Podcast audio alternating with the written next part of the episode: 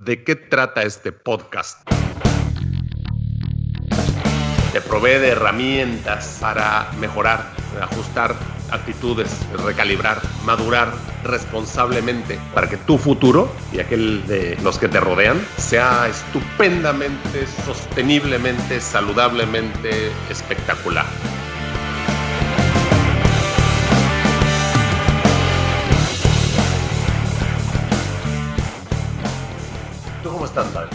Días. Bendito sea Dios, muy bien. Gracias a Dios. Toco madera, como decimos los ignorantes. venía, meditando porque fui a buscar unas medicinas al para tus abuelos. Y bueno, y me levanté bien temprano y salí y estuve algunos minutos ahí afuera meditando sobre la belleza del lugar donde, donde hemos elegido vivir. Y, nada, pues así. Y mientras iba a buscar esas medicinas, meditando sobre un, proyecto que me está dando vueltas en la cabeza y que se llama El porqué de la obsolescencia programada. Y yo que pensaba que tus neurotransmisores estaban bien. ¿Qué cosa? Ah, ¿Cómo? A ver. Obsolescencia programada. ¿Qué, qué, qué te suena de, con, con, ese título? A ver.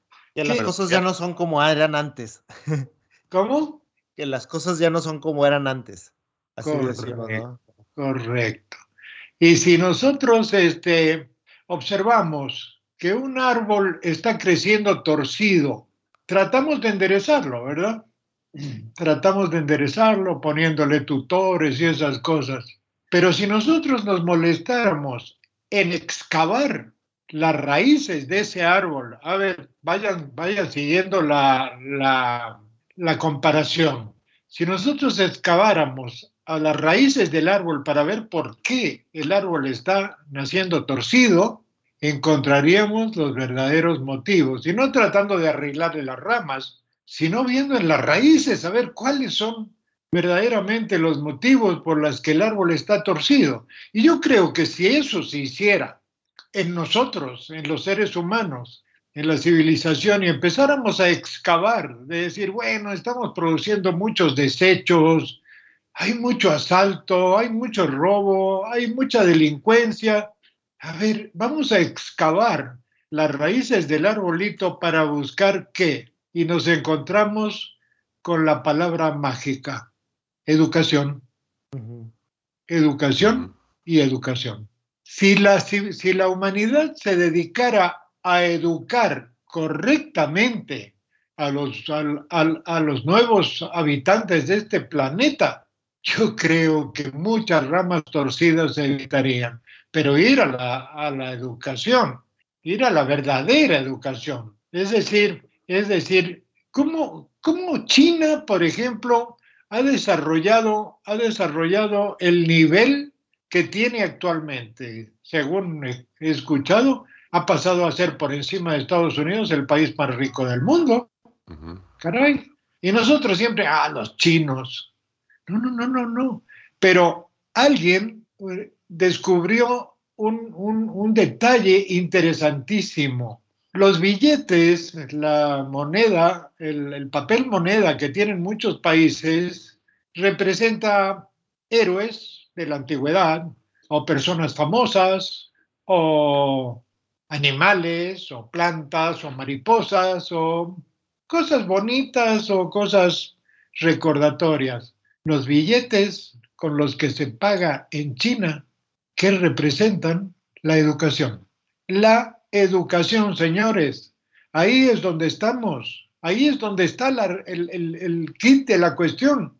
No pensemos de que fabricando mejores máquinas vamos a tener mayores, menores desechos, no pensemos que, una vida sana nos va a dar una, eso de que tú decías de evitar la gordura. No, lo que realmente nos va a evitar la gordura y hacer máquinas como la gente y no tener tantos desechos en este planeta sería una correctísima educación. Y realmente, y realmente, vamos a ponernos la mano en el corazón, la educación a la que sometemos a nuestros hijos es, bueno, mira, ¿sabes qué? Pues vete a la escuela y a ver, haz bien las tareas y...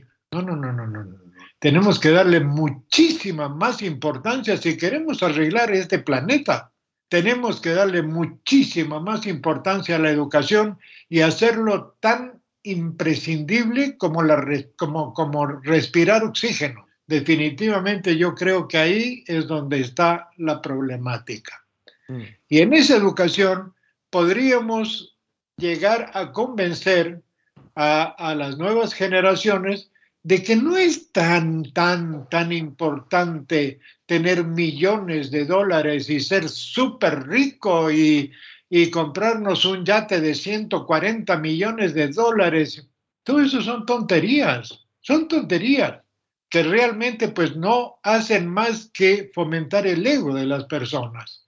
Yo pienso de que estamos muy, muy bajos en educación, muy bajos. Entonces, lo que tendríamos que hacer, francamente, desde mi punto de vista, a mis 82 y ya poquito, el 24 de diciembre cumplo años, muchachos. Este, Felicidades. 83, ya viendo desde mi, desde mi perspectiva, prácticamente al final del camino, digo, bueno, bueno, bueno, bueno, a ver, vamos a acabar la tierra para ver cuál de las raíces de este árbol un poco torcido es el que son las que producen. Y me encuentro con la educación. Y entonces, perdóname que te, más que interrumpir, quiero eh, tomar la estafeta. Entonces, la siguiente pregunta de la cuarta y última em, sesión de, de, mentores en la que nos acompañas y, la pregunta es, ¿a qué otra cosa te hubiera dedicado, te, hubiera gustado dedicarte? Pues creo yo que la respuesta es que a ser maestro, profesor, si no fueras ingeniero electromecánico. No tan, localizado, no. No, ¿a qué me refiero con tan localizado? Es que si hubiera sido profesor o maestro, este, me hubiera dedicado a, a 40 vástagos, 50 vástagos. Ya. 60 vástagos. No, no, no, no, no, no. Yo, yo pienso de que, no sé, tal vez no dijera la, mala palabra de político, pero no, mm. una manera de llegar a un nivel en el que pudiera yo influir acerca de la educación mundial. Hacer reflexionar a todos los países del mundo con respecto a la educación. A la educación, la educación, pero la verdadera educación. Porque si, si, si, bueno, con lo que sabemos todos ustedes y yo, sí mandamos los niños a la escuela. Claro que los mandamos a la escuela. Y sí aprenden que dos por dos son cuatro y la cosa. No, no, no, no, no. Yo creo que de alguna manera habría que inventar programas de estudio y de educación que orientaran a los seres humanos en los verdaderos valores por los que sí deben preocuparse realmente, porque realmente esto de, tener mucho dinero, pues quién sabe, ¿no? Finalmente, cuando, cuando uno fallece, ¿qué se lleva? Absolutamente nada. Y lo único que deja son problemas, son problemas. Realmente hay un viejo dicho, creo que viene de la, de la sabiduría hebrea, que dice, no tengas mucho dinero. Cuando mueras, vas a producir una pelea entre tus herederos. Fíjense la sabiduría que concentra ese pequeño pensamiento.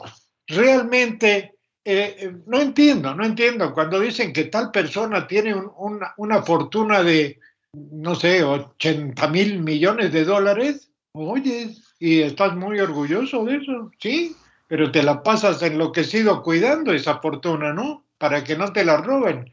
Además, estás cuidando un bien que no tiene ningún valor real, porque cuando te mueras, ¿qué va a pasar con toda esa fortuna? Fíjate qué interesante. Y aquí quiero tomar la estafeta nuevamente.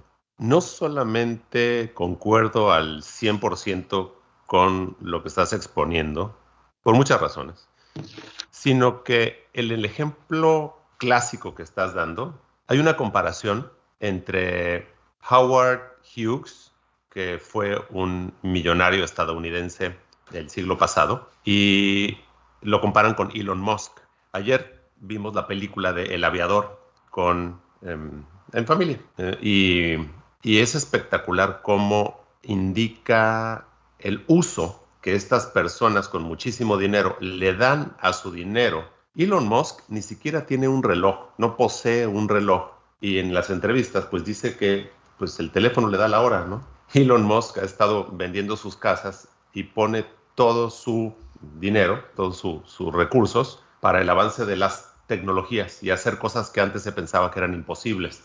Y una de las diferencias principales, porque Howard Hughes, eh, por ahí de 1920, 1930 en Estados Unidos, 1940, 50, em, también eh, innovaba con su dinero, pretendía hacer eh, aviones más rápidos, más eficientes, este, aumentar las opciones de, viajes en líneas aéreas internacionales, tuvo que ver con, pues, con la extinta Panam y con otras este, líneas aéreas. Mm, intentan mm, mejorar, intentan contribuir con su, con su riqueza. Y otras personas en distintos momentos de la historia, lo único que hacen es eh, obtener casas más grandes o tener caballos más, más brillantes o, coches más vistosos o colecciones este, de, relojes o de lo que sea, sin, sin realmente aportar este, nada a la sociedad o a la humanidad como tal.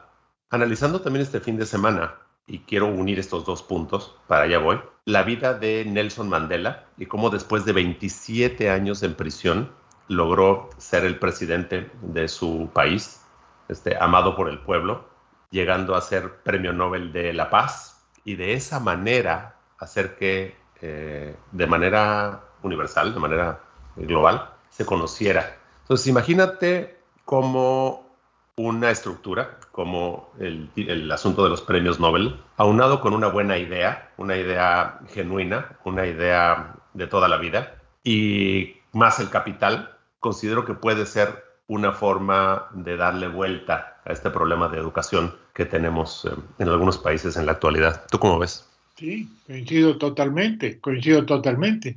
Sí, sí, si tú eh, educas bien a un individuo, en lo que, por ejemplo, en el rubro en el que tú también trabajas mucho de alimentación, imagínate, imagínate que, le dieras a, un educando esos conocimientos, pero y le dijeras, es importante, con esto vas a tener un buen físico, vas a evitar enfermedades, etcétera, etcétera. Así que una de las materias en las que yo educaría al planeta es en cómo alimentarse, por ejemplo. Claro, y fíjate que yo he tenido una, una retroalimentación negativa cuando digo, y lo digo porque es verdad, digo, oye, hago los podcasts con mis invitados, con mi amigo Néstor, con apoyo del estudio, con mis propios recursos, son en español, son gratis, ya te dije que existen y no los has escuchado. Entonces, soy mal interpretado, porque entonces estoy alardeando de algo que estoy haciendo. Cuando es mi granito de arena y nuestro aporte, nuestro granito de arena, a eso que tú estás diciendo, a educar. Exacto, exacto. Entonces hay que convencer a la gente para que te realmente interprete de, en una forma inteligente y digamos, no en una forma humana, como hemos, de admirar al que tiene mucho, ¿Qué es eso? O admirar, o, admirar al que sabe más que tú. Perdón, o admirar al que sabe más que tú, pero admirarlo mal, o sea, admirarlo con envidia, ¿no? Y así de que la única forma en que alguien te puede ayudar es si está en una mejor posición que tú. Ya sea que tú estás en el suelo y la persona está de pie, o la persona sabe algo que tú no, y va a tener la paciencia y las ganas, la motivación de compartirlo para que tú también lo sepas y tú seas una mejor persona. Entonces, ese es eso que ancla a la gente a su ignorancia y a su nivel mediocre. ¿Cómo lo cambias? Porque la información está, pero ¿cómo haces que la gente deje de? Hay, hay, que excavar en el terreno y llegar a la raíz que le podíamos, la podíamos catalogar como la parte inteligente del individuo, porque yo creo que las criaturas nacemos con algún dispositivo en el cual se concentra nuestra inteligencia. Y si, Y si no, no fomentamos eso y le decimos, mira, tú eres bien inteligente, este muchacho o, niña, tú eres bien inteligente, no más que tienes que explotar esa inteligencia y, hacer, y, eh, ¿cómo se llama? Adoptar, adoptar, no, tomar en, consideración las experiencias de, generaciones que te precedieron y saber dónde está la falla y evitar esa falla. Sí, ahí te va. ¿Quieres tener mucho dinero para mostrarle a quién? ¿Qué, es eso? Antes, antes que eso, hay, hay un fenómeno bien estudiado que es como hablar del mismo tema con otras personas te sube la dopamina. Ya sea que sean temas comunes como el fútbol o cualquier otro deporte, o que sea un tema religioso, o que sea un tema como este de la educación y, hablar con personas afines te sube la dopamina y te hace sentir como que todos tenemos razón, aunque lo que estemos hablando no sea cierto. Entonces, y se lo dije así de frente la semana pasada a un cliente. Le dije, el hecho de que tú seas ignorante no significa que yo sea un mamón.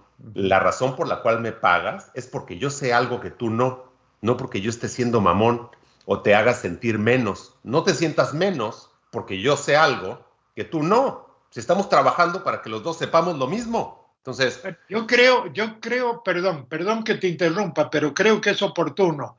Yo creo que a estas alturas de nuestras experiencias, eh, y me refiero no solamente a la experiencia personal, sino a las experiencias que uno puede leer en lo que respecta al desarrollo de la humanidad, nos damos cuenta de la inutilidad de las acciones que se han venido eh, eh, cometiendo, porque la guerra es una acción cometida por los seres humanos, que no nos llevan a ninguna parte, que no tienen un resultado, un resultado efectivamente valioso. ¿Cuántas guerras, en cuántas guerras nos hemos metido los seres humanos? Ridículo. Sí, fíjate que estaba viendo... ¿Cuántas gentes se han muerto ahí? ¿Cuántos muchachos inteligentes, inteligentes ¿Cuántos muchachos eh, eh, potencialmente que podrían haber desarrollado este mundo eh, de una manera increíble, de una civilización increíble? Y, yo creo que parte de la respuesta es, es el egoísmo y los, los intereses este, miserables de algunos cuantos. Estaba pues, escuchando. ¿Sabes qué? Es la educación, Arturo. Es la educación. Sí, sí, estaba escuchando la historia de Monsanto a través de una entrevista que Joe Rogan le hizo a un periodista que también este, la voy a recomendar. Em, es un periodista este, ambiental que se dedica a entender exactamente esas, las raíces del por qué tenemos sustancias tan tóxicas como agente naranja, este, los famosos BPCs, este, el glifosato este, que está en el maíz, que ya hemos hablado en otros podcasts. Entonces, es increíble cómo en los 60 un par de personas en un comité de esta empresa este, se, se, se preguntaban ya sabiendo el daño que hacían estas sustancias, ¿qué, qué, hacían? Está en una, tienen este, todo una hojita de, las notas que tomaron estas personas. Entonces decían, seguimos vendiéndolo hasta que reviente, lo detenemos porque sabemos que es tóxico, o sea, ¿qué hacer? Y obviamente que siguieron vendiendo estas sustancias hasta que reviente. ¿Y que reviente qué significa? Significa el día de mañana este, yo ya no voy a estar en este planeta, el daño va, va a estar hecho, pero ahorita yo voy a poder disfrutar de ese de 140, este, lo que sea, ya sean pies o millones de dólares. Entonces, ¿y qué te vas a comprar un yate de 183 millones de dólares? Aquí en Ixtapa, y hay, hay gente que tiene muchísimo dinero y, yo, este, cuando hice ese peritaje para, para un dictamen de una compañía de seguros, vi unos yates estacionados que eran una belleza. Y hablé con los capitanes de esos yates y les digo, pues, oye, este, qué precioso barco. Este, ¿De quién es? Bueno, del patrón. Y el patrón viene a... No, dice, estos yates el único que los disfruta soy yo y mi familia, me dice el capitán. De vez en cuando, hay que sacarlo por reglamentación de Marina para que no se le eh, adhieran las plantitas o lo que sea en el casco, entonces hay que sacarlo. Y el patrón nunca tenía tiempo para sacar el yate. entonces, Qué triste. ¿te das cuenta? Entonces ese patrón es, un, es un individuo mal educado, en el buen sentido de la palabra mal educado. ¿Por qué? Porque compró un yate de 180, y- 180 millones de dólares. ¿Para qué? Para exhibírselo a quién? Para, no sé, realmente yo no, no le veo sentido. Y para mí no es admirable un individuo que tenga un yate de 180 millones de dólares. No es admirable. Tus valores son otros. Claro, totalmente. Y el problema, y el problema de los valores es este. Hay series que idolatran y enaltecen a aquellas personas que actúan fuera de la ley y entonces los jóvenes altamente impresionables ven estas series y consideran que ese también puede ser Ahí, El- ahí la- es donde el- falta educación. ajá, Pero- el final de la vida. Entonces se educan por una serie de, de unas personas este, criminales que hacen cosas indebidas y quieren ser igual. Entonces, ¿dónde están los padres? ¿Dónde están los abuelos? ¿Dónde están los, los adultos? ¿no? Ahí es donde. Ahí es donde. Ahí es donde. Porque si te pones a estudiar la verdadera historia de la humanidad, dices, pues es, es- es un planeta de locos. Es un planeta de, de gente estúpida. Y, te- y lo que yo digo muchas veces en broma, lo, lo, lo, lo significo a fondo. Si yo fuera un, un, un extraterrestre y observara la historia de este planeta, diría, aquí no hay que aterrizar, mano, son todos locos. definitivamente, definitivamente. ¿Cuánta gente murió en la Primera Guerra, en la Segunda Guerra? Sí. Es, es absurdo. Quiere decir que la educación es la que está fallando. Ahí es donde tenemos que, que- que poner el lápiz si queremos verdaderamente corregir el tema. Si queremos corregir el tema.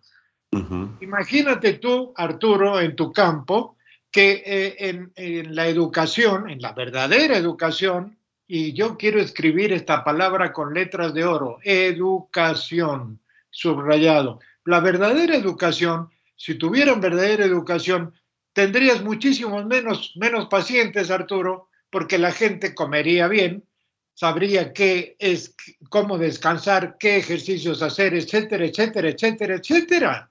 Mm. Y no, pues les enseñamos a que dos por dos son cuatro. Hmm. Antes, así era. Yo me dedicaba como a educar al paciente. Hoy hay muchísimas personas, hay videos en YouTube, hay tutoriales y la información ya no es lo que me da eh, clientes, sino mi capacidad de resolver un problema o varios que no haya resuelto nadie más antes, a través del hilo conductor que me hace entender los procesos metabólicos y bioquímicos que es la química. Entonces, mucha gente no alcanza a entender qué es lo que hago. Y lo que hago no es darte una dietita o recomendarte qué vitaminas tomar. Ni siquiera, posiblemente lo más importante sea interpretar tus genes, sino poder, a través de todas esas piecitas del rompecabezas, llegar a una solución que nadie ha podido resolver hasta este momento para ti. Entonces, bueno, es importante también entender el dinamismo y cómo uno va cambiando el entendimiento de lo que mm, la gente eh, que te paga necesita. Entonces, bueno, lineal, produccionista. Entonces, eso, porque me llevó eh, a, ese, a, ese, a ese punto de- de pensamiento, me llevó el hecho de estar investigando y leyendo acerca de lo que se llama obsolescencia programada. Es la obsolescencia programada. En mi, en mi campo, en el campo de la ingeniería mecánica y eléctrica, es que los fabricantes le dan un tiempo de vida a las cosas para que les vuelvan a comprar. Es decir, te dan una máquina, por ejemplo, con un año de garantía. Y a mí en, algún, en alguna reunión, creo que esto ya se los comenté a ustedes, en alguna reunión donde se manejaban, donde se barajaban 30 o 40 o 50 millones de dólares, les dije, ¿por qué esta máquina tiene un año de garantía? ¿Por qué no 370 días? ¿Por qué no 341 días? A ver, ¿de dónde sale esto de un año de garantía? Y después, jódase el que la compró. No, no, no, no, no, no. Ahí es donde estamos haciendo tonterías, ¿no? Ahí es donde estamos haciendo tonterías. ¿Por qué, ¿Por qué estamos haciendo eso? Sabiendo que, bueno, el, el, el, el caso más palpable de esto son las luces de emergencia. ustedes me dirán de qué está hablando este señor. Las luces de emergencia que ustedes seguramente tienen en su casa cuando se corta la luz se prenden, son la característica de la obsolescencia programada más atrevida y más inmoral. Están programados esos aparatitos para durar no más de seis meses, siete meses a lo sumo. Y hay que tirarlos a la basura porque no cualquiera los arregla y comprar uno nuevo. Entonces ahí estamos, es ridículo, es ridículo, estamos, no sé, pues haciéndonos daño nosotros mismos, los seres humanos, en el sentido de que pues haga una luz de emergencia que sea un poquitito más cara, que le cueste a usted un poco más de esfuerzo venderla, pero que sea una cosa que dure para la mayor cantidad de tiempo que se pueda. Sí, otro ejemplo de ese son las pilas, que son baratas porque no incluyen el costo que representa el sistema de reciclar y reutilizar los eh, metales que forman este, una pila cuando ya está, este, su vida útil ya terminó. Como. Entonces se les sube técnicamente el precio al inicio para que ya tomen en cuenta la persona que está pagando por, ese, por esa tecnología que tenga en cuenta y esté pagando también cómo deshacerse de esa tecnología a futuro. Pero bueno. Y lo que tú estás haciendo no es otra cosa que educar a la gente, educarla decirle, come esto, come aquello otro, esto no lo comas, descansa así, descansa así. Las está educando. Y si esa educación se lo hubiéramos dado oportunamente en su momento, cuando los mandamos a que se eduquen. Se cortó todo. Necesitas repetir porque se cortó. Cuando los mandamos a que se eduquen. Cuando, los mandamos a que se eduquen, se les dan los rudimentos, la y, de alguna manera, obviamente, es una, vemos que la, educación está totalmente fallida porque los hacemos que valoren el tener mucho y el mostrarse teniendo mucho frente a sus otros. O sea, la, la, de alguna manera, el mérito que le estamos inculcando en la educación a nuestros vástagos, a los futuros pobladores del planeta, es demostrarles a los otros que ellos tienen más, como si eso fuera realmente muy importante. Y nos damos cuenta de que es importante, porque llegado al momento, por ejemplo, cual que estoy yo, que pienso que en cualquier momento mi corazón se va a parar y me voy a morir, ¿qué, qué, qué, qué les voy a dejar a mis herederos? ¿Algo para que se peleen entre ellos? Es absurdo. Tendría que haberles dejado una muy buena educación, y esa parte, ustedes consideran conmigo que el hecho de ponerle sus libritos en la mochila y mandarlos todos los días al, a, que los eduquen, pues realmente parece que no está dando buenos resultados. Ahí yo creo que había que poner la lupa en la educación. Pero a ver, y, y, con esto quiero entrar en la recta final. Si tú no tienes esta educación, ¿cómo puedes educar a alguien?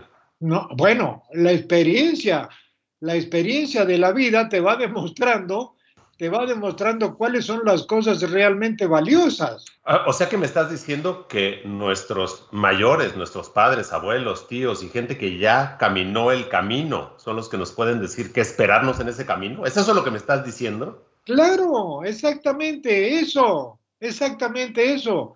Y no de alguna manera, ah, yo mando a mis hijos a la escuela, y se sacan en todo. Y fíjate que, y te lo digo por tu nieto, una de las cosas que ahora estoy batallando con tu nieto es todo lo que es viejo, según él, o sea, lo que tiene más edad que él, él tiene 16 mm. años, todo lo que es viejo ya no le interesa, ya sea una película, una historia, un lo que sea, y entonces le quiero dar eh, eh, los elementos para que deje de juzgar algo por la edad este, que él tiene Claro, no, no, no, no, no, espérame, es que algo de razón tiene.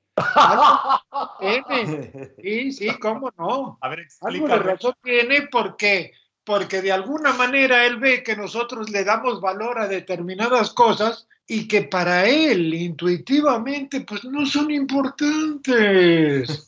No son importantes, ¿te das cuenta? Ah, tuviste tu, tu auto BMW o, o tu Audi y quién sabe qué. ¿Ustedes conocen la historia de la pelea de Henry Ford con su hijo Edsel? La, ya la... lo había platicado, sí, ya lo había platicado.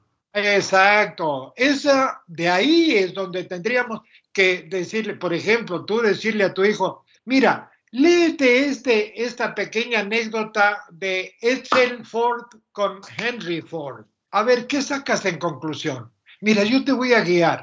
Fíjate, Henry Ford quería darle a cada individuo de Estados Unidos la posibilidad de desplazarse fácilmente por, pues, a kilómetros de distancia. En cambio, Edsel Ford quería ganar mucho dinero. ¿Te das cuenta? Entonces, esa es la parte en la que creo que deberíamos reflexionar todos y a nuestros vástagos hacerles ver la importancia y la, el valor de una cosa y de la otra. Lo que consiguió Edsel Ford es eh, em, eh, impulsar la, la, estupidez humana, porque eh, un año te lo saca color azul de, de 100 caballos y el año que viene te lo saca de color rojo de 180 caballos de fuerza y entonces empieza a explotar tu lado estúpido. Mm. En vez de decirte, mira, con estas cuatro ruedas y este armazón vas a llegar a cualquier parte y no vas a tener ningún problema, no vas a tener que comprar nunca más nada. ¿Cómo ves? Qué interesante, ¿no? Pero no, es él lo único que propició fue los, los cementerios. Si tú pasas, por ejemplo, acá en el norte, en Mexicali, que me ha tocado ir a hacer unos peritajes en Mexicali, y observas las, los cementerios de coches, te quedas anonadado, Carlos. La obsolescencia de la tecnología. hectáreas, hectáreas de, de armatostes de fierros viejos que ya no, que ya prestaron, dice que su utilización, porque tú convenciste al, al, al, individuo que se tiene que mover, lo convenciste de que mejor de color azul y con más cromado y con llantas no sé qué. Y, ¿Sí me entiendes? Sí. Entonces ahí es donde yo creo que deberíamos volver a para atrás y decirle a, a, a nuestros niños, mira, ¿sabes qué? Te voy a educar. Y educar no es saber cuánto es dos por dos solamente. Educar es ponerse inteligente, es ponerse inteligente. ¿Qué es lo que estamos haciendo con el planeta? Lo estamos destrozando. ¿Por qué? Porque fallamos en la educación. Y la gente dice, no, pues a mí me vale. Hay mucho ambiente, así que puedo contaminar. No, no, Escucha, sí. Es absurdo, te estás haciendo daño tú mismo. Entonces ahí es donde falla la educación. Y eso es lo que me voy a llevar ahorita que me muera. Decir, ¿Ya? ¿Ya? caray, eh, la verdad que encontré, encontré la piedra filosofal, encontré la piedra filosofal, es que fallamos en la base, fallamos en la base, en la educación. Por eso, la, mi recomendación final es que a estas alturas y en mi rubro, que precisamente me he dedicado a las máquinas y a todo tipo de, de, de, eh, de elementos que nos producen comodidad, decir, caray, ¿por qué resulta que el ser humano produce cosas inteligentísimas? Ah, pero ¿sabes qué, ingeniero? Diseñamela para que falle al año, porque el año que viene tengo que vender otro. ¿Sí me entiendes? ¿Cuál es el punto? Educación, verdadera educación. Yo quisiera inventar otra palabra para reemplazar a la palabra educación, porque, la palabra, la, porque el, el término educación de alguna manera lo hemos, lo hemos deformado, lo hemos eh, deformado malamente, haciendo ver que mancillado. Es saber escribir, saber multiplicar dos por dos, este, saber que, que el agua es H2O y no, espérame, espérame, espérame. Sí, eso también es de alguna manera educación, pero la verdadera educación es interpretar inteligentemente y utilizar inteligentemente los recursos que tenemos y de alguna manera hacer que las cosas sean realmente pues este inteligentes. Fíjate que ¿Cómo podemos, quiero... ¿cómo podemos, ¿Cómo podemos explicar que hay unos individuos, no hago nombres, que hay unos individuos que se gastan 25 millones de dólares en subir a la estratosfera y bajar de la estratosfera. Escúchame. Fíjate, escúchame. Fíjate que hay, yo, yo creo que para contribuir, este, hay un libro muy bueno que acabo de, de leer y me interesó, no solamente me interesó por el nombre, porque se llama Alchemy, sino me interesó porque platica una piecita del rompecabezas que tú nos estás mm, mostrando el día de hoy, padre, y habla de cómo la psicología, la psicológica, es distinta de la lógica, con todas esas cositas que nos hacen humano, desde esa soberbia y el ego y lo que pensamos que merecemos y lo que creemos que nos va a dar si nos vestimos de cierta marca o etcétera, etcétera, etcétera. Entonces, este libro este, lo voy a recomendar como parte de nuestra educación. Voy a poner este al rato la biografía del título. Sí, y, dinos, padre, ¿qué, qué nos recomendarías este, para nosotros em, leer para acercarnos más a, este, a, esta, a esta idea de educarnos? Yo lo que, lo, que recomendaría es poner, poner el switch en inteligencia, poner el switch en inteligencia y leer la famosa discusión de Ford, de Henry Ford con su hijo Edsel y sacar las conclusiones al respecto. Pero conclusiones meditadas, inteligentes, con conclusiones que tiendan a producir una corrección en el rumbo de la humanidad. Decir, ¿sabes qué? No es el tema de tener mucho, porque tener mucho no sirve para absolutamente nada. Es mucho más productivo el ser inteligente y bien educado y saber qué hacer con, con sus recursos técnicos para que el planeta sea verdaderamente un lugar que, diríamos, razonable, inteligente, y no un lugar donde los, eh, los extraterrestres no quieren aterrizar.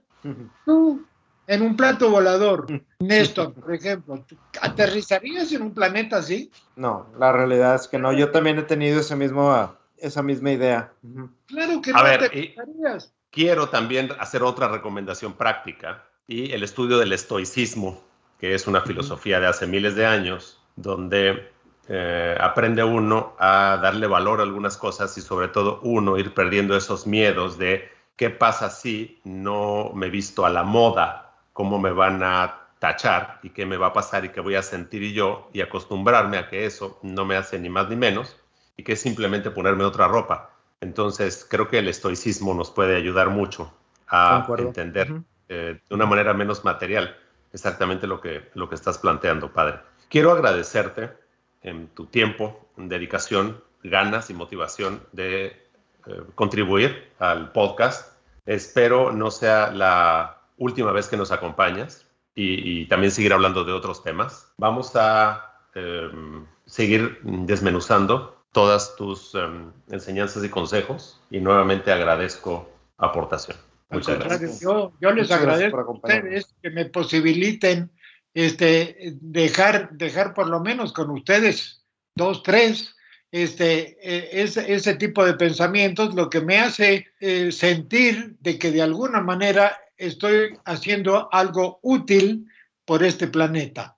me da la oportunidad. Entonces, este, yo les agradezco muchísimo a ustedes que me hayan dado la oportunidad de platicar y que quede todo esto registrado y que se entienda de que la palabra educación de alguna manera pues hay que darle otro, otro sentido porque es la cosa más seria que nosotros enfocamos en nuestro planeta.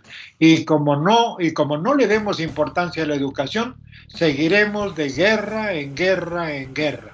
Ustedes conocen el famoso, la famosa contestación de Einstein cuando le preguntaron cuáles serían las armas de la próxima guerra. Einstein, de la próxima guerra, no sé, pero de la siguiente van a ser las piedras y los palos. Hmm. Saquen la conclusión de eso. Gracias. Muchas gracias. Que tengan un excelente día. Gracias a ustedes.